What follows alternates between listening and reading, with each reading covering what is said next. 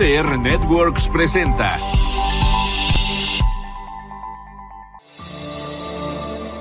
Soy Roberto Cárdenas y junto con Filiberto Romo les llevaremos a un viaje por la historia, desde otro punto de vista, por las barbas de la historia. Un programa diferente. Hola, Fili. ¿Me Hola, hola. escuchas? ¿Me escuchas, Roberto? Sí, sí te escucho. ¿Tú me escuchas a mí? Yo no te escucho a ti. Eh, Ah. Déjame ver. Espero ver. que sea mi configuración. No sé. Mm, Déjame ver, déjame ver. Mm, Me parece que sí. El problema de audio es mío. Eh, a ver, este, ahorita me vuelvo a conectar, Roberto. Esperemos que podamos comenzar esta charla Sí. lo más pronto posible. Eh, estás, bueno, ok, ok. Va, bueno, por lo pronto voy saludando aquí a la producción. Eh, ¿ya, te, ¿Ya te pasmaste? Sí. Eh, bueno, a ver, ahorita esperemos que regrese. Pero bueno, muy buen sábado. Es el, el segundo programa de este año y es el quinto programa en donde nos referiremos a Argentina eh, y la historia, realmente le hemos estado siguiendo desde, desde los primeros habitantes, realmente antes de que llegaran los españoles. Claro, todo esto de una manera muy sucinta, porque nuestro interés realmente es el siglo XX eh, y especialmente de 1916 en adelante. Esperemos que este, en este programa podamos acabar eh, de, hablar de, de Argentina, lo cual es también no deja de ser un, este, una exageración acabar de hablar de Argentina porque eso no va a pasar. Es un tema muy complejo, me parece muy interesante y que bueno, en estos días, eh, de un mes para acá, escaso un mes para acá, está eh, teniendo relevancia eh, los cambios que está teniendo la República Argentina, como ellos dirían, la nación argentina. Y, y bueno, pues vamos a ver cuál es el derrotero que, que toma. Nosotros como, como historiadores, a mí al menos me cuesta trabajo pintar una raya entre eh, el- el- la historia. ¿Me escuchas, Fili? Ya te escucho, Roberto. Ah, perfecto. Excelente. Fuerte y claro. Estoy, estoy haciendo así muy brevemente una, una, un resumen muy así de lo que hemos estado viendo en los últimos cuatro programas acerca de Argentina. Y ahorita yo estaba eh, platicando que a mí en lo particular me cuesta un poco de trabajo eh, no hablar de la actual Argentina. Yo entiendo que como historiador no debemos, hay que poner un espacio cronológico entre eh, la Argentina de unos años a la actual. Y yo entiendo que eso como historiador es lo que procede. Sin embargo, yo a lo mejor por mi formación un poco periodística o más periodística que la tuya, en este caso, eh, soy proclive a, imaginar, pero con bases, qué es lo que puede pasar eh, con el, actual gobierno, eh, lo cual no deja de ser volado, no sabemos qué pasa, eso no es, eso no es de un historiador, pero finalmente para eso sirve la historia. Si la historia nada más sirve para, para recopilar, recopilar sí, datos de lo que ya pasó, pues bien por ti, pero es un masacote de datos. El chiste es también con base en la historia qué creemos que puede pasar, porque no deja de ser una creencia, no podemos saber lo que no ha pasado, ¿no? Pero bueno, es interesante el tema Argentina, tiene una historia verdaderamente eh, tremendamente eh, compleja, muy interesante. Claro. Eh, yo no sé si me gustaría ser argentino o mejor paso, creo que más, bien paso. La historia de, de- de golpes de Estado militares, sobre todo de, los años eh, 40, mediados de los 40, eh, y no desde antes, pero bueno, los 40 para acá, es interminable, es interminable. Eh, vamos, gente que dura dos años, un año, eh, del mismo partido, eh, se quitan del mismo partido, eh, se arrebatan, los generales ahí están verdaderamente activos y esperemos que eso ya pase, ¿no? Digo, ya llevan algunos años que ha pasado y ahí sí se está, una cosa que hay que reconocer es que la democracia en Argentina sí ha funcionado. No sé para qué lado, pero sí hay democracia. ¿O Cierto. cómo la ves tú? Sí, fíjate que este, antes de, de empezar así a analizar y todo, Roberto, este, quiero aprovechar también para mandar un saludo. ¿Cómo ves? ¿Me dejas mandar claro. un saludo? Este, sé que nos está viendo un, un, un aficionado ahí de la historia. Creo que le gusta la historia y por eso nos, nos está viendo y quiere aprender más, creo. Y eso, eso me, me da mucho gusto. Claro. Es un colega, se llama David Díaz. Un fuerte abrazo. eh, acá en Guadalajara nos está viendo Roberto y, le mando. Él es de Guadalajara, está en Guadalajara. Sí, él está en Guadalajara. Entonces, este, pues ya ves, no, no solo nos ven por allá, por, por la Ciudad de México, ¿eh? nos ven por, por toda la, República, pero rara vez ando saludando gente de, de, estos lares y, en esta ocasión creo que se, se, se amerita este, este saludo. Ahora, por otro lado, eh, la verdad te puedo decir que así como tú comentas que, que a lo mejor no te gustaría eh, ser argentino, a veces a mí me pasa que cuando estamos profundizando en estos temas, al revés, me dan muchas ganas de estar en los zapatos de, de la gente de, de, los lugares que luego estudiamos, investigamos y analizamos y platicamos, porque eh, a veces, te soy honesto, a pesar de que uno hace la radiografía, dicen que nunca es lo mismo ver los toros desde la barrera que, que, desde allá abajo. Entonces a veces dice uno, si yo estuviera ahí, ¿qué pensaría? ¿no? ¿Qué, qué, qué, qué sentiría de saber que en mi historia han pasado todas estas cosas tan complejas, tan difíciles? Por eso yo te decía, porque además probablemente este sea el último capítulo de nuestros de nuestra serie de Argentina, que, que, que que a mí me costaba trabajo, ¿no? Abordar este tema porque lo veía muy complejo. Yo te dije, me parece desde la primera charla, que se me hacía más difícil la historia de Argentina que incluso la de México. Y este, y en ese sentido, ¿no? Eh, a lo mejor el, el, el, el, ponerme en sus zapatos y estar allá me haría comprender mucho mejor pues estas vicisitudes tan complejas que, han vivido. Y como bien dices tú, ¿no? Em, han pasado eh, periodos y etapas muy difíciles. Yo incluso me atrevo a decir, Roberto, que hasta pareciera como si Argentina fuera un laboratorio ¿eh? de, Hispanoamérica o de Latinoamérica. O, del mundo, porque en verdad todos los extremos que se te ocurran los han vivido, ¿no? O sea, hay una cosa que, creo que el año, perdón, el, programa pasado o antepasado, no me acuerdo bien, comentabas tú, la, eh, un rasgo muy, muy distintivo de Argentina, y no puedo decir que sea nada más, nada más propio de Argentina, pero sí muy distintivo de Argentina, es que son verdaderamente sanguíneos, son muy pasionales. y eso llevado a la política eh, no sé, creo que nos costaría mucho trabajo a gente como tú y yo, que, que, que ok, podemos ser latinos y lo que quieres y mandes, pero siento que somos más, eh, más racionales que lo que un argentino promedio puede ser, no en el sentido peyorativo, sino en el sentido de que son gente muy pasional, no de fútbol, vamos, en general son gente muy pasional y que ha hecho que la la política argentina sea igualmente pasional. No podría ser de otra manera, ¿no? Que quizá eso es lo que los hace grandes, Roberto, su, apasionamiento.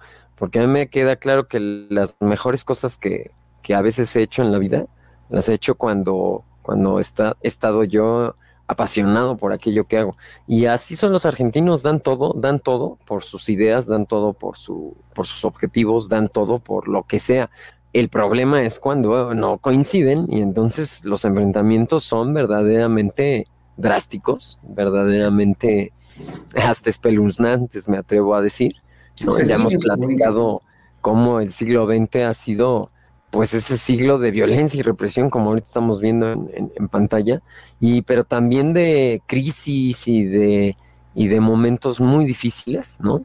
En los cuales eh, pues han, pasado por manos de presidentes constitucionales, presidentes interinos, dictadores, totalitarios, eh, de todo, populistas, eh, keynesianos, eh, de la tercera vía, todo lo que se te ocurra, en verdad, eh, es algo, es algo muy, muy complejo.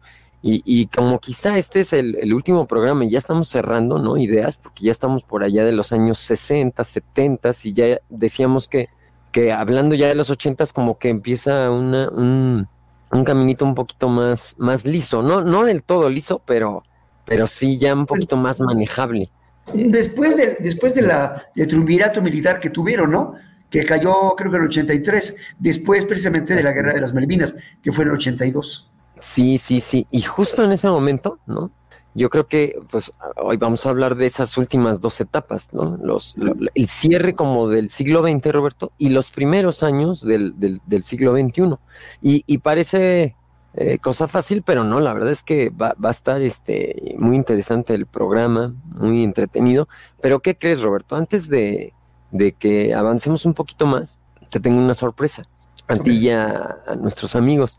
Como tú recordarás, muchas veces eh, pues invitamos a, a, personas con, con mucho conocimiento sobre los temas. Y en esta ocasión estaba yo busque y busque, ¿no? Alguien que, que pudiera eh, venir aquí con nosotros. Claro, a charlar, a platicar, pero sabes, las múltiples ocupaciones que de repente me surgen, no pude yo concretar un, un, invitado y entonces vas a decir, ah, bonita sorpresa, Filiberto, pero bueno, ahí te va.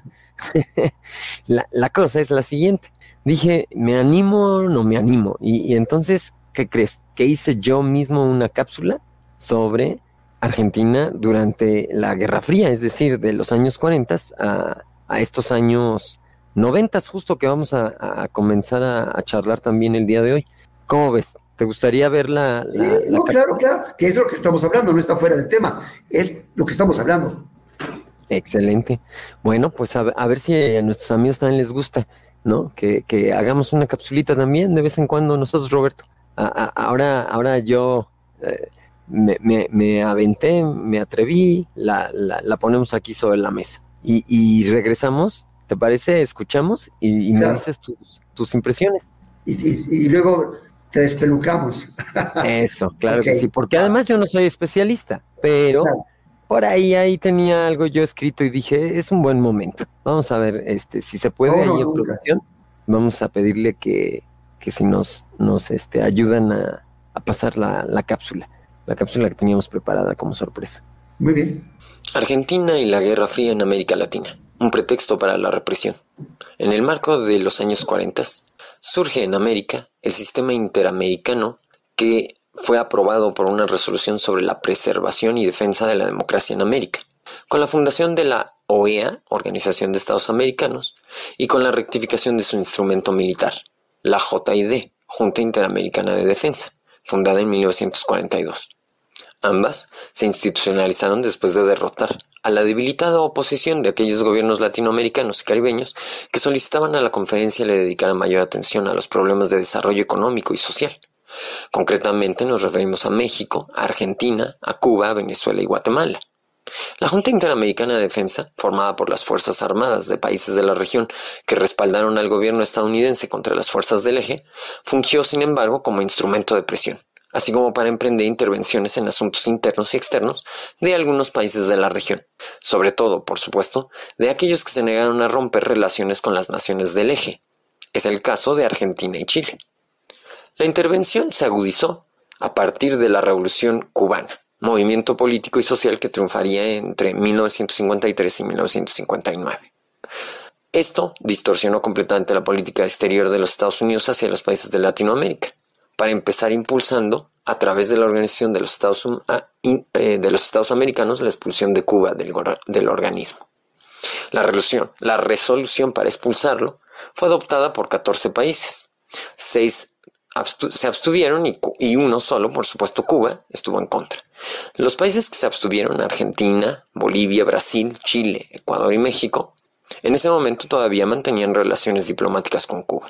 Sin embargo, el 31 de enero de 1962, Cuba fue expulsada de la OEA en una reunión de ministros de Relaciones Exteriores, donde, aprobando la siguiente resolución, decían la adhesión de cualquier miembro de la Organización de, la, de los Estados Americanos al marxismo-leninismo es incompatible con el sistema interamericano y el alineamiento de tal gobierno con el bloque comunista quebranta la unidad y solidaridad del hemisferio. Que el actual gobierno de Cuba que oficialmente se ha identificado como un gobierno marxista-leninista, es incompatible con los principios y propósitos del sistema interamericano, y que esta incompatibilidad excluye al actual gobierno de Cuba de su participación en el sistema interamericano, dado que el Consejo de la Organización de los Estados Americanos y los otros órganos y organismos del sistema interamericano deben adoptar sin demora las providencias necesarias para cumplir esta resolución. De este modo, 20 países que conformaban la OEA entre 1959 y 1961 tuvieron que cambiar sus relaciones con Cuba. Solo siete mantuvieron relaciones diplomáticas con ella después de 1961, y de ellos solo cinco mostraron voluntad política de mantener una relación de acercamiento relativo y en distintos grados con Cuba. Uno de esos países era Argentina, Brasil, Chile, Uruguay y México. La política de Eisenhower facilitó el apoyo de los gobiernos de América Latina y el Caribe a Washington a través de la OEA, sobre todo cuando en febrero del 60 se estableció la Asociación Latinoamericana de Libre Comercio, que pretendió dinamizar el comercio intrarregional y estimular el comercio con Estados Unidos. Así, Argentina se vio obligada a romper relaciones diplomáticas con Cuba el 8 de febrero de 1962. Entre 1972 y 1975, la OEA aprobó resoluciones que permitían el, restablecimiento de relaciones diplomáticas con Cuba. De hecho, ya 11 países lo habían hecho, y en particular en América del Sur, dos de ellos lo habían ya hecho, Argentina y Chile, que por cierto, debido a presiones, las habían vuelto a romper otra vez en 1973. En tanto, por ejemplo, Colombia, Perú, Venezuela, Cuatro países del Caribe y Panamá apoyaron a México en julio del 75 para levantar las sanciones a Cuba en la quinta Asamblea General de la OEA. El resultado, como hoy lo sabemos, sería justamente lo opuesto. Concretamente, hoy día los historiadores a través de documentos desclasificados de la CIA, por ejemplo, en uno con fecha del 23 de junio de 1976, se revela que a principios de 1974, dice el texto, oficiales de seguridad de Argentina, Chile, Uruguay, Paraguay y Bolivia se reunieron en Buenos Aires para preparar acciones coordinadas en contra de blancos, así llamados subversivos. De esta manera surgieron, con el apoyo de los Estados Unidos, tres dictaduras que como si no existieran fronteras nacionales coordinaron la represión contra sus supuestos enemigos. Sin embargo, en la práctica, fueron seis las naciones que se sumaron a la aplicación de esta represión en toda su extensión. Argentina, Chile, Brasil, Paraguay, Bolivia y Uruguay. El general argentino Roberto Eduardo Viola fue el promotor del golpe de Estado de 1976 en Argentina. De ese modo, los militares reasumieron el control por medio del el golpe de Estado del 24 de marzo, poniendo a la cabeza al general Jorge Rafael Videla, que gobernaría la Argentina por cinco años. El general Leopoldo Fortunato Galtieri, líder de la Junta Militar de Argentina, que supervisó desde 1981 los dos años finales del terrorismo de Estado, al cual se le atribuyen 30.000 personas desaparecidas por su disidencia con el régimen, es incomparablemente mayor a la dictadura brasileña que cuantificaba solo 421 asesinatos.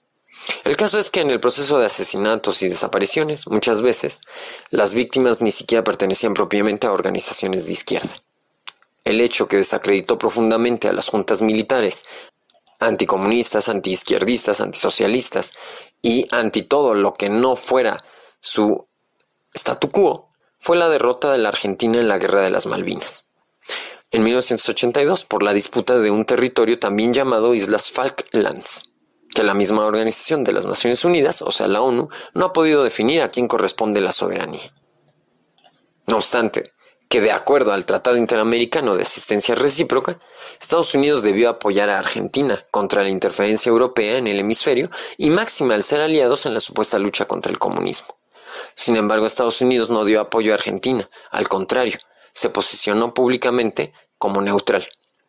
Por cierto, todo lo contrario de Cuba, que ofreció apoyo a Argentina con tropas durante la Guerra de las Malvinas en 82, mientras que Estados Unidos, al declararse neutral, apoyaba indirectamente al europeo Reino Unido en flagrante contradicción con los postulados del Tratado Interamericano de Asistencia Recíproca. En estas circunstancias, al terminar la década de los 80, en América Latina quedaron en pie solo dos revoluciones, la cubana y la nicaragüense, mientras los gobiernos dictatoriales prevalecían en Honduras, Guatemala y El Salvador.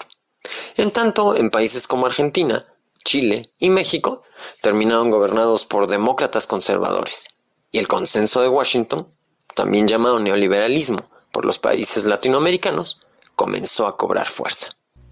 Pues sí, y ahí es donde, ah, y ahí es donde podemos retomar el, el curso de la historia, ¿no?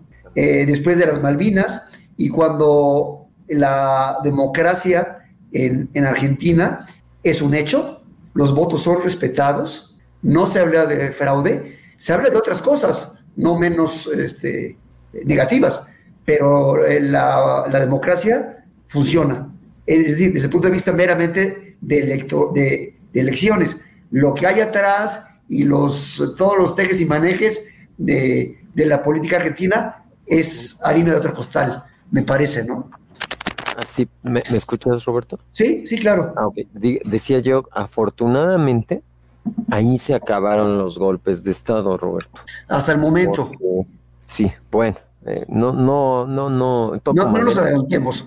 Sí, pero Sí, Toco es que ya da miedo, mano. Sí, después de lo que, de lo que hemos platicado, por supuesto. Pero toco madera y creo que trata- tratando de ahondar, ¿no? En la idea que tú estás planteando, al menos desde los años 80, quizá Roberto, por eso es tan importante el tema de la Guerra Fría, que a veces no, no como que no dimensionamos. No sé si me explico.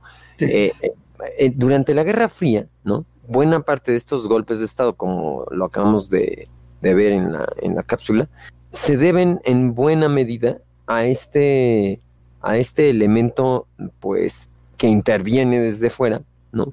Que avala, ¿no? En última instancia, a gobiernos que no han sido electos, el- elegidos democráticamente, ¿no? Porque preferían, pues, a un socio, a un amigo que fuera represor, pero que no fuera representante de sus enemigos, ¿no? A que, eh, pues, fuera un gobierno que ellos consideraran eh, in- una intromisión en el hemisferio y que además perteneciera al bando de sus, de sus enemigos, aquellos que eran completamente eh, como el agua y el aceite, ¿no? Entonces, ¿Estarías hablando de Chile? es- estoy hablando, sí, o sea, de Estados Unidos, de Chile, de Argentina, de Bolivia, de Paraguay, de Brasil. O sea, es increíble, Roberto, cómo eh, a partir de los ochentas, efectivamente, aparentemente la democracia eh, se recupera, como dice aquí en la, en la imagen, ¿no? Y, eh, pero hay que, hay que preguntarnos si se recuperó porque realmente era un, eran democracias eh, que ya eran maduras y, y que realmente, ¿no? La gente estaba consciente y, y era, eh, digamos, no sé cómo, cómo explicarlo, ya, ya estaban en esa mayoría de edad para hacerlo ya todo democráticamente, o más bien dejó de haber este apoyo externo, ¿no? Que en última instancia desestabilizaba y generaba toda una serie de, de problemas, porque acuérdate, o sea, tres golpes de Estado en, en 60, 70, ¿no? C- 50, 70, 60, 70, no había década que no hubiera eh, golpes de Estado. Entonces, en los 80 uno de las, uno de las, uno de los planteamientos del, del consenso de Washington es ese. Como ya se acabó la batalla, la gran batalla de, de, la Unión Americana ideológica, ¿no? Contra el gran enemigo internacional. Entonces ahora sí, como el mundo es unipolar, pues que, pues que se hagan bolas y, y los dejamos a su suerte. Ya no vamos a interferir, ya no vamos a, a avalar ni respaldar directamente, entre comillas, porque vimos el caso de Nicaragua, como todavía hasta bien entrados los noventas, seguían metiendo su, su cuchara.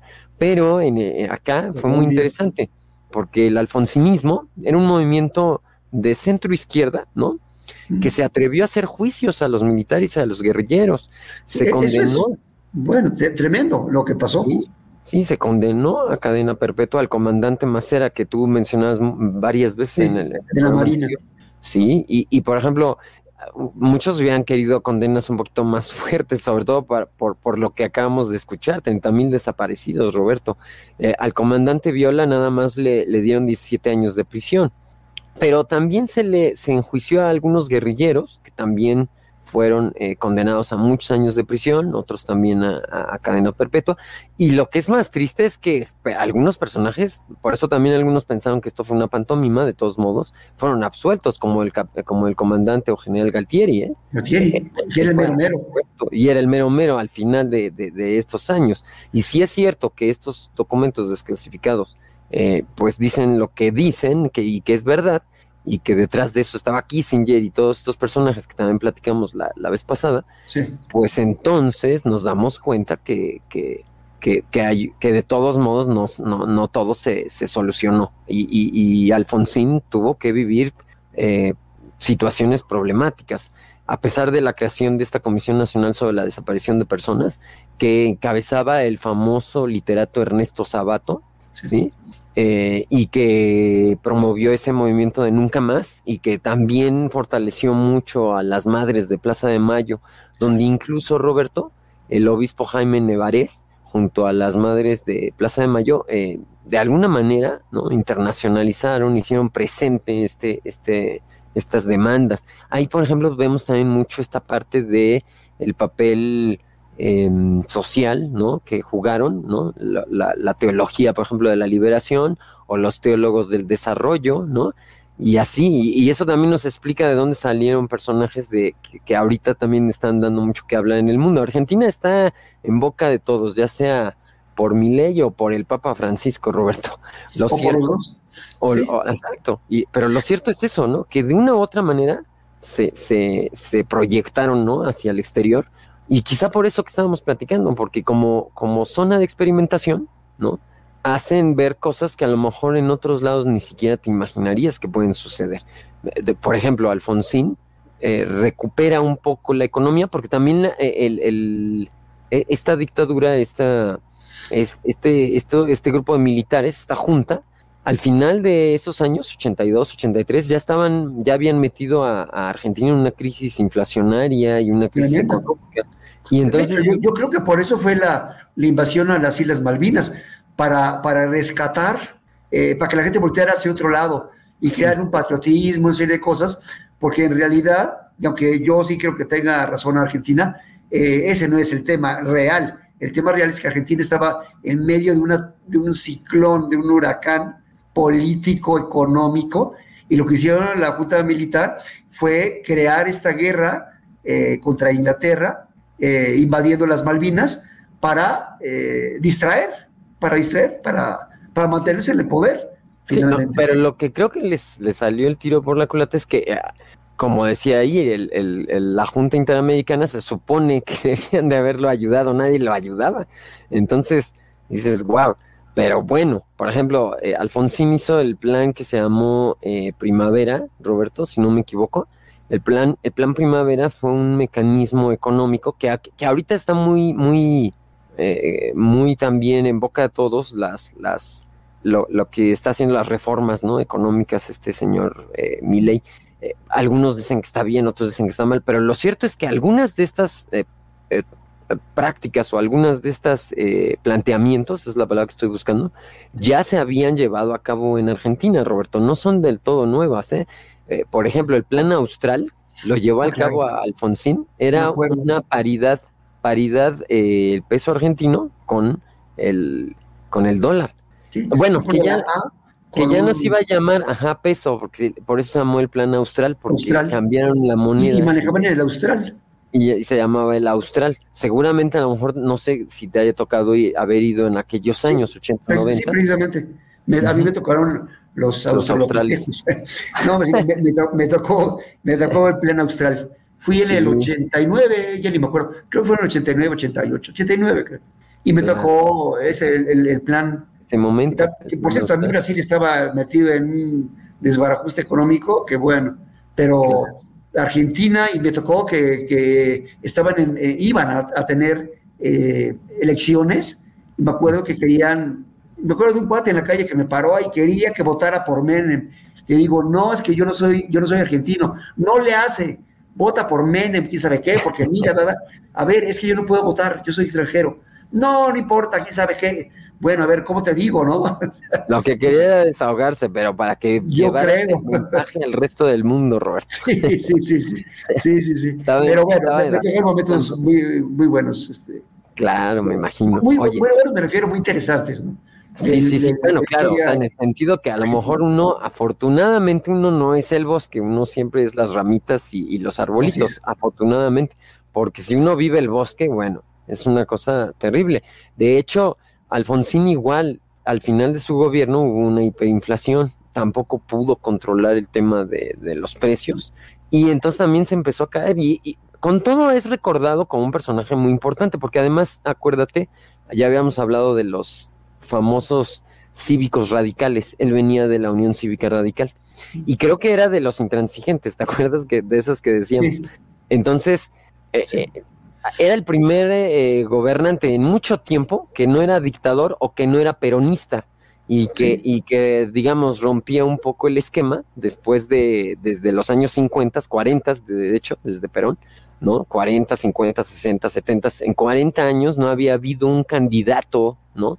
Que además eh, realmente le diera frescura a la presidencia. Con todo, no aguantó, no aguantó, y como dices tú, lo, lo, lo votan, y entonces está ya de moda, pues, la caída del, del muro de Berlín, ya está de moda, ya se está acercando el momento de, la perestroika, está el momento del glasnost, ya todo el mundo quiere voltear hacia el liberalismo o a ese neoliberalismo que otros llaman liberalismo clásico, todo depende de qué, desde qué trinchera hables del fenómeno. Eh, eh, eh, y lo cierto es que el menemismo, ¿no? Porque así se les conoce en la historia también de Argentina. Y como dices tú, luego son buenas formas como para agrupar los periodos, porque de otra manera es como imposible. Te pierdes en lo económico, te pierdes en lo político o en lo social, ¿no? Y, y, Menem logra estar, pues, una década en el poder. Justo la década, sí, justo la década de, de, que la Unión Soviética se, se desmorona. Eh, Estados Unidos se vuelve la potencia unipolar y entonces pasan cosas también muy raras porque eh, muchos dicen es que, eh, bueno, de hecho mi ley dice que es la mejor presidencia en la historia de Argentina. El señor quizá tiene que aprender un poquito más de historia, pero... No, tiene que callarse, yo pienso. El señor, sabe, el señor sabe mucho, ¿eh? mucho más de lo que creemos. El problema es que tiene una bocototota. Sí, sí, sí, o una lengüetota, dicen. Una lengüetota, sí. en mis tierras. Y entonces decía que era el mejor y que no sé qué, pero, pero a ver, por ejemplo, hubo una serie de indultos que Menem llevó a cabo, Roberto, perdonando ¿eh? a, personas de... Claro, eso sí lo hizo parejo, ¿eh? Lo hizo parejo porque él, él, él promovió lo que se llama la ley de punto final, como que para que ya se parara esta cacería de brujas y para que ya no se, se estuviera castigando a diestra y siniestra a todo mundo. Entonces, eh, a partir de esta ley de punto final y, luego una, una ley que se llamaba de obediencia de vida, ya te anda buscando mi ley, Roberto, te andan buscando. Sí, ya me oyó, ya me oyó, perdón. No, sigue, sigue, perdón. Entonces, eh, deja, tomo aquí un, un, sorbo. Ay. La música está buena, Roberto. Este, ya vamos a musicalizar los programas también a partir de, de hoy. Perdón, no, se me olvidó este, pagarlo. No te preocupes. Oye, eh, los indultos de Menem, ¿no? Dieron muchísimo de qué hablar porque se habló de que entonces el señor, ¿no? Estaba a favor de, del statu quo, de la vieja guardia, pero la verdad es que también hizo, te decía, de manera pareja indultos también a guerrilleros, los famosos montoneros y los peronistas de extrema izquierda y gente así.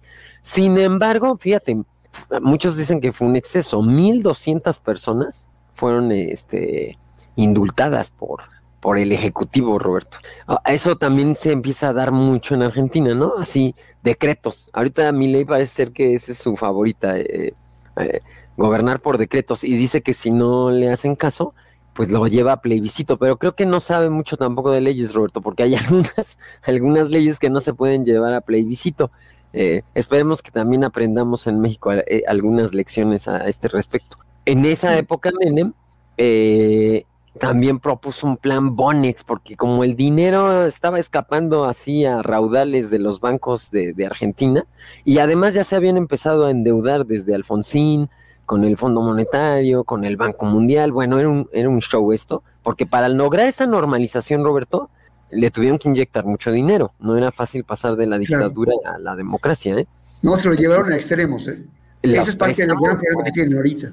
Sí, los préstamos son muy altos. Entonces se le ocurrió ¿no? al, ministro de Economía los, el plan Bonex, que eran bonos para que la gente eh, no sacara su dinero literalmente, sino que vivieran con bonos, Roberto. O sea, el corralito. el famoso corralito de más adelante, claro. De, eh, eh, ese es el de, la rúa, pero, pero sí, ajá, Menem es el que le, dejó el paquetito a, al, otro señor y ahí es donde viene el famoso corralito. Aquí es un pre-corralito y se llamaba la ley de convertibilidad del austral también, porque como el dólar ya no estaba aguantando, pues era una fijación eh, ficticia muy parecida a la que se vivió en la época de Carlos Salinas en México. ¿Te acuerdas que hubo un pacto que congeló, ¿no? El valor del dólar. Y ya cuando lo quisieron liberar, pues ya sabemos a cómo nos fue, a, los que no tenían dólares, sobre todo. Si, si, si fuiste o fueron de los afortunados que tenían dólares, a lo mejor la libraron un poquito, pero eh, la, igual la ley de convertibilidad del austral fue un show. Ay, pero eso sí, Menem se metía en la guerra de Irak, se, se metió en el Mercosur, eh, hizo el pacto de los olivos para que hubiera esa estabilidad, que nada más hubiera alternancia. Sí, eh, tiene una, personalidad, digamos, que muy extrovertida, ¿no? O no sé cómo llamarle, pero era muy, muy, ah, no echado para adelante, sino muy, no sé, metiche, eh, intervencionista.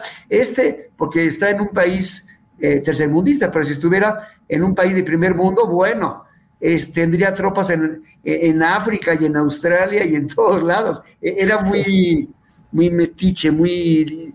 Vamos, no puede poner orden en su país, pero afuera estaba por todos lados. Es un, ajá, fíjate que es el estilo que se inaugura, en, si no, no, sé si estés de acuerdo conmigo, es el estilo que se inaugura a partir de Ronald Reagan. O sea, Ronald Reagan eh, sí partió pastel y toda la cosa. O sea, a partir de ahí muchos, ¿no? Dijeron, es que tenemos que buscar presidentes así, carismáticos. Menem me parece, yo era un adolescente en aquel entonces, este, no es por presumir, pero, pero me llegaba, ¿eh? me llegaba que Menem había ido al, ¿no? a la conferencia de no sé qué y que me, parece que hasta llegó a venir a México, ¿no? Una o dos veces, Roberto, no sé si estoy en... No me acuerdo. Pero, pero el asunto es que el señor, este, sí era así como carismático. Es más, ahí no, basta ver la foto ahí, cómo está, parece que está recibiendo un, Oscar, ¿no? Cuando, cuando tiene ahí en la mano eh, el, el, supongo que es el, bastón de la presidencia. El, bastón de mando, ¿no? Sí, el bastón de mando, ¿no? Pero, pero se, ríe como un actor, ¿no? Y ves a, Alfonsín y Alfonsín tiene cara así como de tristeza, así como de a, ver si puedo con el paquete, ¿no? Entonces, sí, es, eh, vamos, el marketing a todo lo que da a partir de los noventas, Roberto. Bueno, e, es, algo propio de los tiempos, ¿no? Y ahorita no se diga. Eh, es, es, cachacatamente, como decía eh, un personaje de la época. Este, y entonces, pues ya es, empieza, empieza una nueva edad, eh, Roberto. Acuérdate que yo hablo de que la edad contemporánea se acabó en 1990-91 y estamos en una nueva edad histórica que se llama la mundialización o el globalismo. Y el globalismo o la mundialización han generado pues nuevas expectativas, nuevas formas de, como dices tú, de, de, de, de presentarse ante la gente, llamarla, ¿no? Los partidos ah, tienen nuevas dinámicas. Lo cierto es que esto es gradual, ¿no? Es, es, un, es, un, es un proceso lento. Sin embargo. no necesariamente afortunado, ¿eh, Fili? No, para nada. Yo, creo que en todo el mundo, eh, incluso no nada más en el mundo occidental, sino en todo el mundo, creo que los partidos han sido rebasados por la gente y por las necesidades de la gente.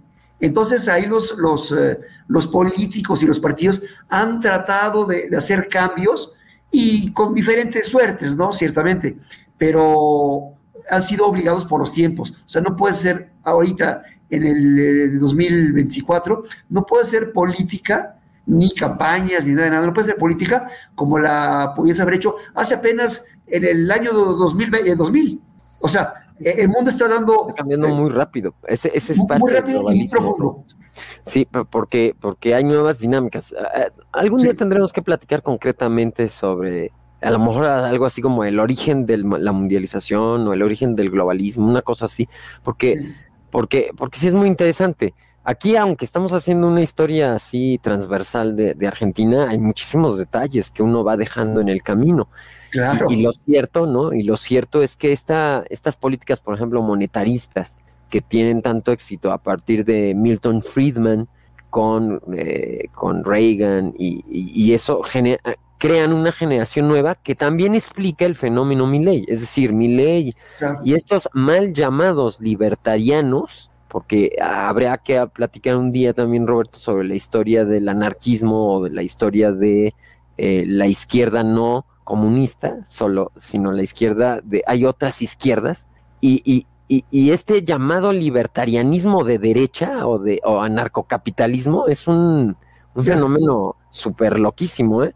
Y, pero es un, es un producto también de esta, de esta etapa, es de, esta, de estas fechas. Eh, Milley se, se, inspira mucho en un, en un economista que se llama Rothbard, y él es el que promueve, por ejemplo, esta idea del populismo ya del siglo XXI.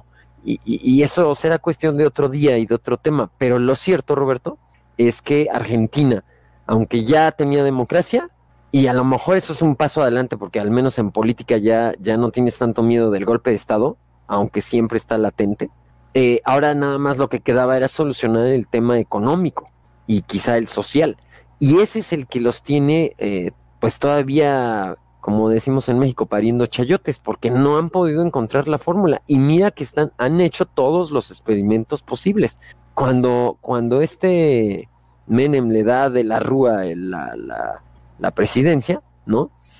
aparece un, un, personaje este que decíamos, Domingo Cavallo, que es ese que estamos viendo ahí en medio, que es el que se le ocurre eso de que no pueden sacar dinero también, ¿no?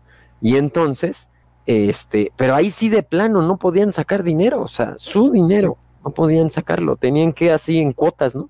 Y, y no, y ya no había bonos porque los bonos esos habían fracasado, Roberto. Entonces, fue una cosa increíble. De hecho, se habla de la crisis económica argentina. Así, a ese periodo, algunos le llaman así, ¿eh? del 99 al 2008, 2004. No, perdón, 2004. No, tengo que tener cuidado porque eh, eh, ese, ese periodo, ¿no? Del, del 99 al 2003, 2002, más bien, eh, es un periodo donde los argentinos salen a la calle, son nuevas formas de protesta, ya no son las típicas como de sindicatos y campesinos, sino gente que, que, que, empieza a luchar como antisistémica, ¿sí? Y eh, las cosas se, se, empiezan como aparentemente a, salir del control. Todavía entra un presidente interino, Eduardo Dualde, ¿no? No sé si se dice así, Dualde o Dujalde, pero, pero bueno, en español la H es muda, entonces por eso digo Dualde. entonces, este ¿Y qué pasa? Que de repente eh, encuentran otra vez en una variedad ahí como del siglo XXI. Yo diría que es el peronismo del siglo XXI. Es nuevo, es una nueva concepción del peronismo. Lo que incluso han dado en llamar el kirchnerismo, ¿no? El kirchnerismo. Eh, eh, la, nueva, la nueva salida. La, la, nueva salida, digamos, vista desde, desde la justicia social, desde estos principios de típicamente peronismo, del peronismo, ¿no? Del, del, la lucha por el, justicialismo. el justicialismo, exacto, es el partido justicialista. Pero también el, populismo, desgraciadamente. Y el populismo, aunque insisto, el populismo hoy día, Roberto, mucha gente tiene un concepto como que el populismo es de izquierda y no, hay populismos de derecha, como el de Trump. Claro, sí. Entonces, o el de Milley, ¿no? Entonces. Es lo que te voy a decir, por ejemplo, Milley. Sí, aunque te digo que a mí no me gusta darle todavía así el, adjetivo de populista, por lo mismo de que creo que el, concepto es demasiado vago y, un concepto que es muy vago no sirve para delimitar y no sirve entonces para definir, pero, pero, este, pero ciertamente entiendo más o menos de qué estamos hablando cuando, cuando decimos populismo, ¿no? Y, y es que Kirchner, hay que, hay que, hay que confesarlo, y, y por eso la, la presentación que damos que era de un siglo ¿no? De, de 1816 a, 2016 y no más cerca, porque entonces ya empezamos a hacer periodismo, como dices tú. Yo, yo prefiero quedarme todavía como en la sana distancia de la historia. Sí, yo, yo, yo, yo sí soy proclive a, a dar un paso más allá, con cuidado, pero un paso más allá. Si no, como que no acabo de entender para qué estudiar la historia. Es decir, si no me sirve para, no para adelantarme, pero sí para, para entender el presente, y adaptarme de alguna manera al futuro, la historia se queda como un masacote de datos inservibles y ahí es donde no me gusta entender la historia desde ese punto de vista. ¿Sí me entiendes por qué? Yo, sí, sí te entiendo el punto. Yo no lo veo igual. Yo creo que sí nos sirve de todos modos a la distancia, pero que para que nos sirva la medicina tiene que estar bien la fórmula de la medicina, porque si la, si la medicina no la están haciendo bien, y ahí es el, riesgo, ¿no? Eh, Y ahí es donde entra la historia. Sí, pero justamente por eso, o sea, como, como lo que está muy cerca, todavía no tienes todos los elementos para juzgar de qué, de qué, de qué, de qué está compuesta, ¿no? O sea, cuáles son los, los elementos, las moléculas o, la, o las mezclas, ¿no? Que, que, hay ahí en, el, en la probeta. por eso creo que es peligroso luego usar historia muy reciente como para dar evaluaciones. No, pero, por ejemplo. además son realidades, no, rápidamente, y además son realidades cambiantes. Entonces, no sé, una variable que puede haber, por decir algo, ha habido en 1940, no necesariamente en el 2024 va a, funcionar. Son, son, son variables cambiantes porque la historia es un, tema social, es un tema humano, y por lo tanto no hay A más B más C. no, no, hay eso, pero sí hay eh, límites o, estructuras, acuérdate, yo soy muy de ahí sí de, historia como estructural, que, limitan también el accionar humano, ¿no? Por eso, por ejemplo, insistí mucho en, el, en el, aspecto del contexto, ¿no? Porque, porque si uno no ve en el contexto el fenómeno, ¿no? de repente uno puede perder de vista y pensar que, es el individuo el que está generando eh, de manera aislada el fenómeno y los cambios históricos. Y no, o sea, a veces no es más que un, un, rebote, ¿no? Ajá, del proceso y por tanto, pues ahí se ve el, resultado. Ahora, eh, Kirchner, ¿no? Por ejemplo, eh, aquí podemos ver en la imagen que está ahí de la economía, no llevaban años con, con una con un Producto Interno Bruto muy, muy malo, andaban hundiéndose, hundiéndose, hundiéndose, y de repente, ¿no? Como que se, se saneó y de repente empezaron otra vez como a subir. Esto no implica que, que, resolvieran todos los problemas. La inflación, por ejemplo, todavía seguía siendo alta. Ya no era hiperinflación, ¿no? Habían pasado del 40 al 20 al 20% de inflación. Y luego, bueno, ya la dinastía Kirchner que hace ver a todas luces, por eso es la historia, Roberto, esta es la como la versión B del peronismo, ¿no? Porque claro. Porque porque la esposa, ¿no? Le entra también al asunto. y entonces el peronismo remasterizado. Exacto, ¿no? E, exacto. Y entonces Néstor Kirchner y luego Cristina Fernández de Kirchner y todavía hoy sigue, ¿no? Dando de qué hablar. Entonces, Ahora, eso sí, también empieza a darse este como movimiento pendular típico que también los Estados Unidos promueven, ¿no? Como de un gobierno a la izquierda, luego otro a la derecha, a lo mejor se reeligen, porque aquí cabe mencionar, Roberto, que en el gobierno de Menem se cambiaron los periodos presidenciales, antes eran eh, de seis años, todavía Alfonsín, mira, es del 83 al 89. Pero dentro del menemismo se da el cambio a cuatro años típico de, de, de, la imitación a los Estados Unidos, ¿no? Es decir, cuatro años con posibilidad de reelección, para que así el presidente pueda gobernar no seis, sino ocho años. ¿no? esas, esas, trampitas de la democracia también, Roberto, que, son muy curiosas. Pues, no de la democracia, sino más bien del sistema político, ¿no? Claro. Sí, sí, sí.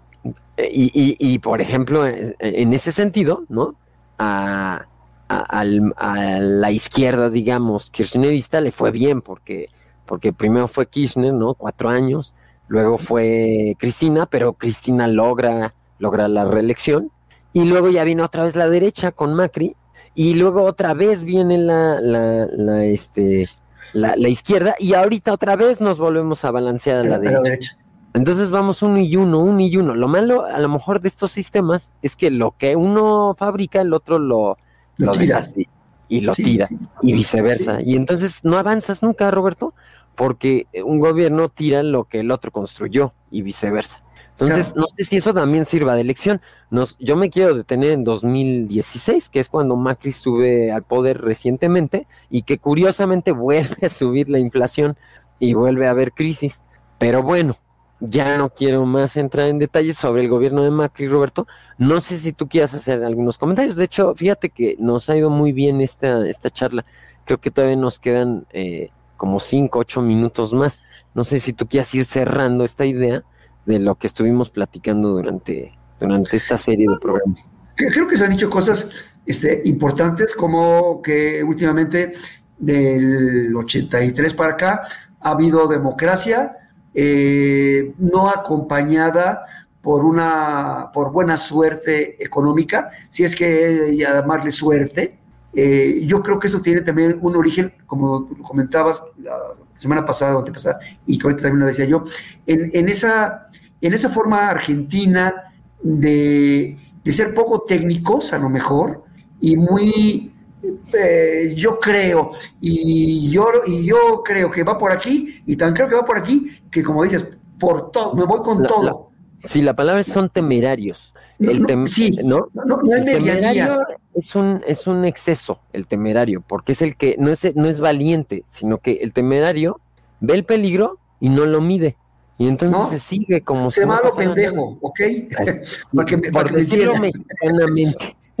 una disculpa aquí de mi parte por, por Roberto, pues estamos en México. Pero de la mía no, fíjate. no, es que, es, que aplica. O sea, se van muy eh, como locos hacia la derecha o hacia la izquierda y no hay, y ese creo que es el problema que puede haber con el actor, con el actual gobierno, que verdaderamente se están yendo, digo yo desde aquí afuera, no puedo saber mucho, medio conozco qué es lo que está haciendo, pero me parece muy draconiano en una serie de cosas y esto va a causar distorsiones y problemas. Claro. Vamos, yo puedo ser muy de derecha, muy de izquierda, pero si no tengo el estómago medianamente lleno, si no tengo trabajo, si mis hijos no tienen para comer, si, si una serie de cosas, pues eso no va a llevar a nada bueno. y, además, no te puedes poner contra todas las organizaciones sociales, Roberto. O sea, eh, mi ley de repente, digo, ya estamos hablando de él, pero, pero a mí me asombra mucho, como dices tú, hay que usar la historia como lección. Cuando la dictadura se, se vuelca contra los sindicatos, se vuelca contra los maestros, se vuelca contra eh, ciertos grupos sociales, el proletario, la industria, este o aquello. Ahorita mi ley, como quiere hacer el mundo así de la nada, se ha volcado también contra todas estas organizaciones. Ya, y, ya hay muchas, muchas este, huelgas. Y, lo malo es que de repente dice, no pueden salir a, a, este... ya, ya, recularon, ¿eh? Sí, supuestamente no te podías juntar sin permiso más allá de tres personas. Ya recularon en eso. Pero Así te habla va a pasar todo el gobierno. sí, pero te habla de, una filosofía, ¿no? De por dónde va el gobierno. Y dices, a ver, espérame. Claro. Eso es pues, una dictadura, una burrada de derecha eh, fascista, este, no sé cómo llamarlo. lamentable. y, lo chistoso es que él, busca no ser eso. Sin embargo, pues pareciera que lo es. Entonces, pero insisto, a lo mejor sería cosa, Roberto, también un día podríamos platicar sobre lo que te decía. El, es un tema que a mí también me gusta mucho. Eh, el model, los modelos alternativos de, de economía. Porque, por ejemplo, se habla mucho de que si el foro de Sao Paulo, que si la izquierda, que si las internacionales, que si no sé qué, que si no sé cuánto. Pues a lo mejor tendríamos que platicar un poquito de eso, porque hoy día es tema de sobremesa eh, también ese asunto, ¿no? Que si están siguiendo las recetas de Washington, que si están siguiendo las recetas de, de, de Sao Paulo, que si están siguiendo las recetas de no sé qué. Y hay que saber, ¿no? Hay que saber de dónde viene todo las estructuras, los, los, los, y, todo lo, demás. Pero para acabar pronto, Roberto, es una historia difícil, una historia crítica, una historia compleja, la, de, la de Argentina. Pero también es una historia desde otro punto de vista. Hablo de nuestro programa. Efectivamente. Este, sí, yo creo que pocos la van a abordar como la hemos estado abordando, ¿eh, Roberto, te lo, te lo confieso, porque, porque hay, hay muchos, muchas este, zonas comunes, ¿no? Estas eh, que se repiten. Fórmulas fáciles. Sí, hasta la saciedad. Y, y, es que no es así, ¿no? Uno tiene que, me parece, como tú dices, aprender de la historia y, y ser un poquito más humildes de, de que no tenemos la, la, solución tan, tan fácilmente, ¿no? Eh, hay muchas cosas de por medio.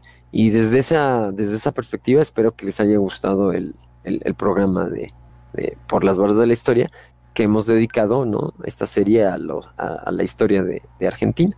Sí, un tema, un tema apasionante de un país hermano, eh, no de un país enemigo, ni, incluso ni en fútbol. Es un país hermano con raíces muy parecidas a las nuestras, pero que somos dos países diferentes, que pensamos y sentimos diferente, pero que, eh, bueno, lo que está pasando ahorita con mi ley puede aplicarse a otros eh, países de Latinoamérica, puede ser, puede ser que no, no sé, muy interesante lo que estamos viviendo en estos días. Sí, sí, yo sí creo que lo que suceda en Argentina durante este año, el próximo, va a ser muy, muy eh, ilustrativo para el resto del, no solo de América Latina o Hispanoamérica, Roberto, sino creo que para el mundo, ¿eh? porque esto es un experimento también. Me parece que están haciendo ahí otra vez por enésima ocasión un, experimento y a ver hasta dónde, hasta dónde les llega el, el, el la, probablemente es eso, ¿no? A ver hasta dónde llegamos, a ver hasta dónde se puede implementar ciertas políticas que son de verdaderamente, como dices tú, draconianas. Pero a ver, a ver si, si con eso solucionan lo, lo, que, lo que mucha gente lamentablemente está sufriendo, ¿no? Sí, yo creo que ese puede ser el, lo último de nuestro programa. A ver. A ver qué, qué sucede. Pero bueno, pues nos dicen aquí que ahora sí eh, tenemos que ir cerrando. Pues la historia, como siempre, Roberto, no sé si quieres. Desde un punto de vista diferente desde un punto de vista diferente, desde otro punto de vista. Muchas gracias. Buen sábado. Síganos en las redes sociales y no se les olvide, denle clic a todas esas páginas que ven ahí en la pantalla y dennos like también, comenten. Comenten, claro, lo más importante, retroalimentación. Claro. Bonito fin de semana. Les esperamos la próxima semana por las barbas de la historia. Otro punto de vista con Roberto Cárdenas y Filiberto Romo.